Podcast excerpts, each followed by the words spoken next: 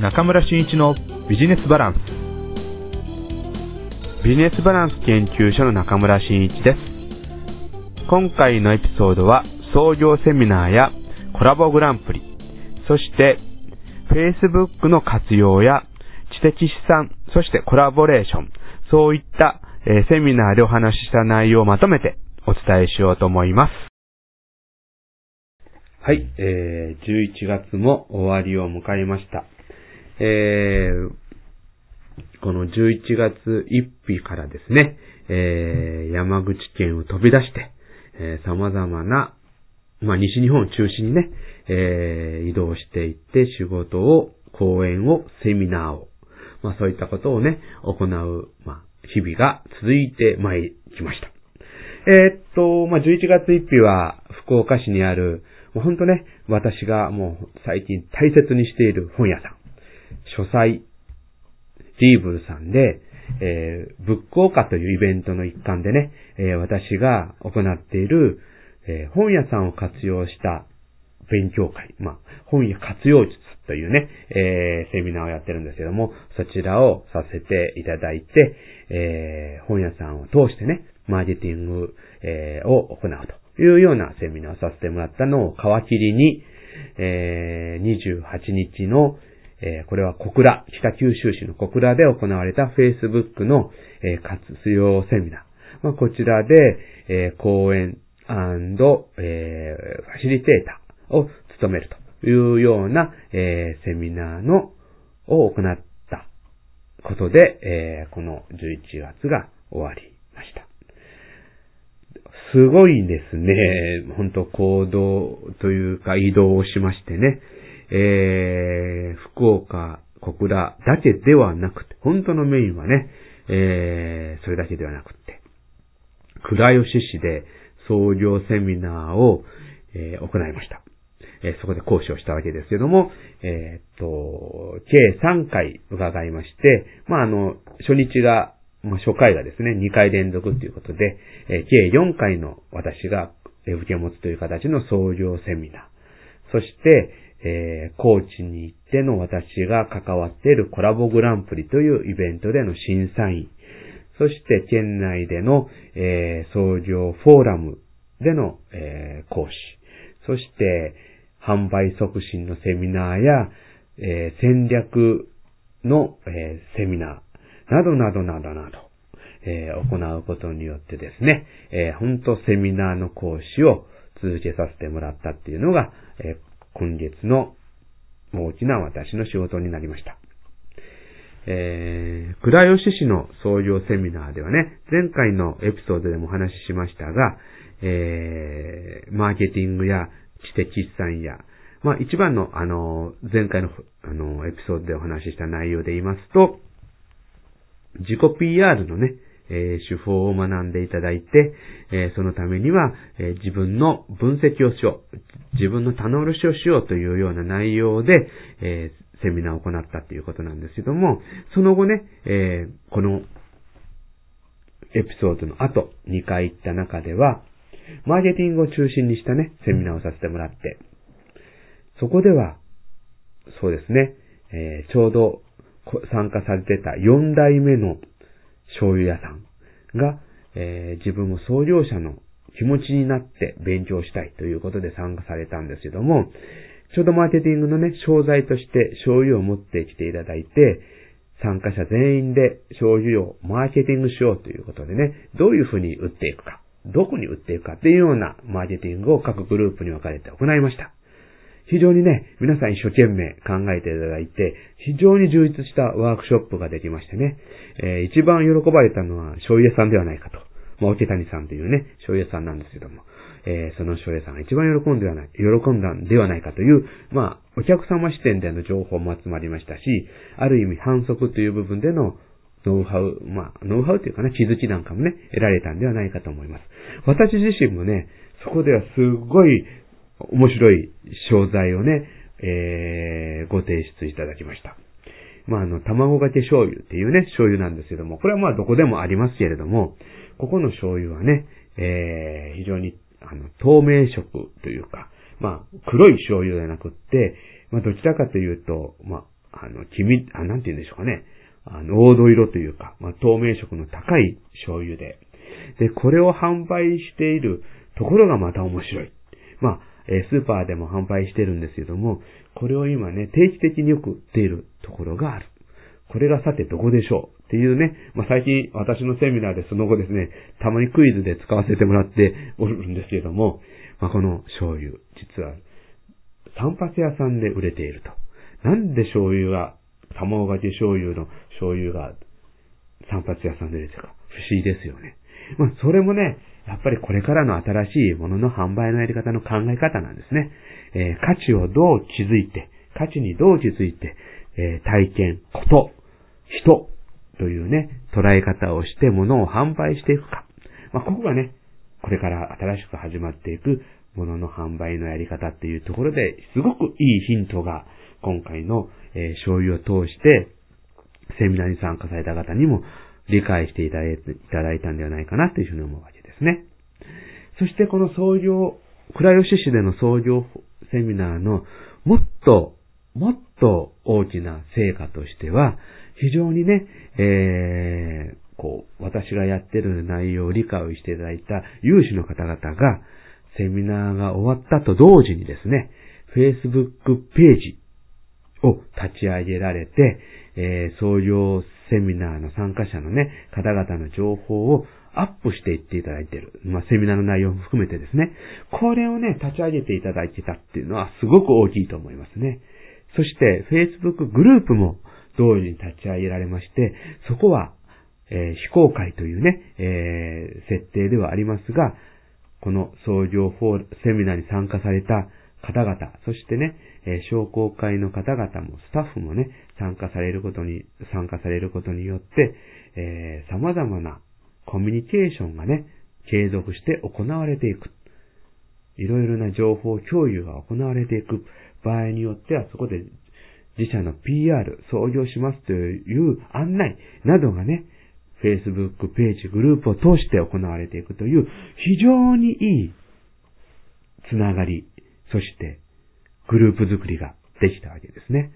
これがまあ本当、今回私が倉吉市に行ってよかったなと思います。そして、こういった Facebook を創業セミナーを活用していくという新しいスタイル。これが今後創業セミナー、フォーラムでは必要になってくる。新しい形のフォーラム、私が目指していた創業セミナーの形になっていくというふうに思います。これまでもね、私が行ってきた創業セミナー、創業塾では、えー、OB 会を作っていきましょうという形でね、えー、様々なグループが生まれていったんですけども、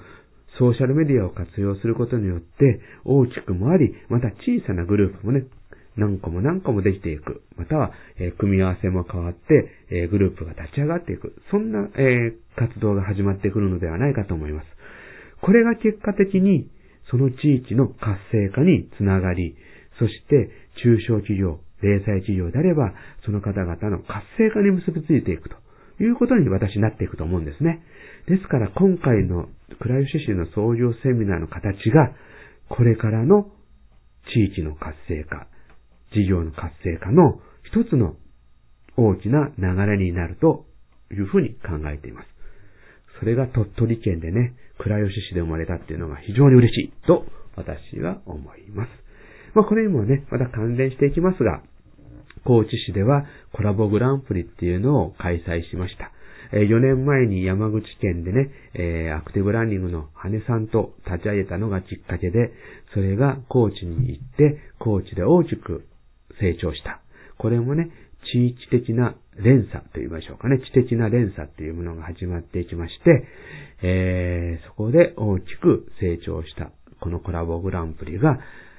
地域の連携だけではなくって、え、全世界に、全国に、全世界に広がっていくという、まあ、きっかけがね、生まれたのが今回の高知で行われたコラボグランプリだったと思います。そして新たな体験研修ということから、これから新しくね、地域の活性化に結びつく、ほんとオリジナルな地域ツアー、体験ツアー、えー、観光ツアーっていうのが始まる。これもまた第一歩がね、このコラボグランプリからできたんではないかと思います。来年は山口県で開催しようということになっておりますので、ぜひともね、コラボグランプリの流れから地域の活性化、事業の活性化に結びつく取り組みが山口県でもできればいいなというふうに思っています。そのためにはね、えー、様々な協力をしていただける方々を集めたいし、スポンサーも集めたいと思いますので、今後私が活動していく中で、えー、皆様に案内をしましたら、Facebook でね、情報をあげたら、この、えー、ポドキャスト、えー、中村新一のビジネスバランスで、ネタをあげましたら、ぜひともね、なんか協力をしましょうという声をかけていただけると、ありがたいなというふうに思っています。えー、コラボグランプリも無事終わり、創業セミナーも終わりました。えー、だんだんだんだんこれから年末に向かっていくわけですけれども、まだまだ私の、セミナーの講師上というのが続いていきます。また新たなネタも種も巻いてですね、そこから、孵化し始めた仕事も生まれていっています。まあ、Facebook をね、活用していくセミナーの講師も、えー、ここのところ、まあ、増えてきているわけですけれども、私は Facebook オンリーの講師にはなろうと思っておりません。私は今やっぱりコラボレーション、そして知的資産を、この事業者、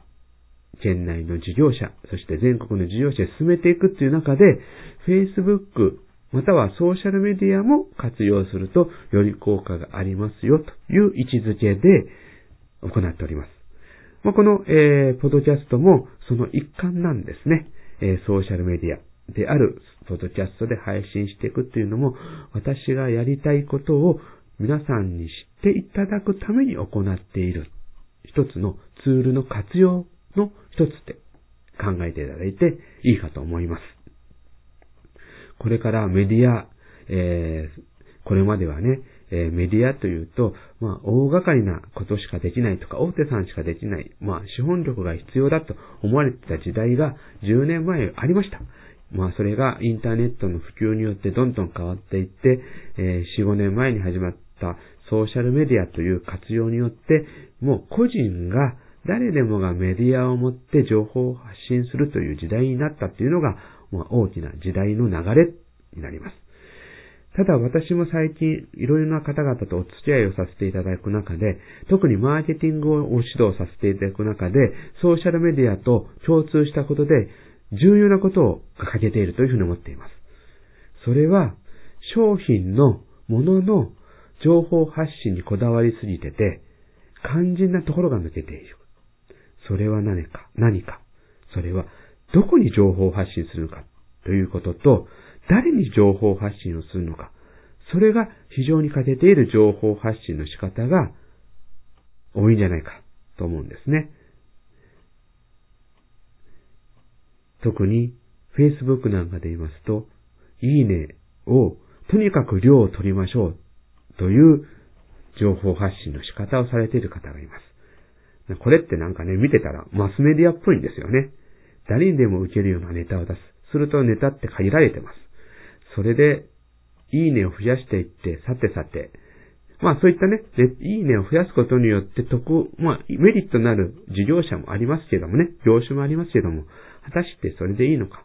?Facebook やる目的はそうなのかまあそれであればいいんですけども、私は違いますね。私はビジネスパートナーを作りたい。そしてそこから新たなビジネスを起こしていきたい。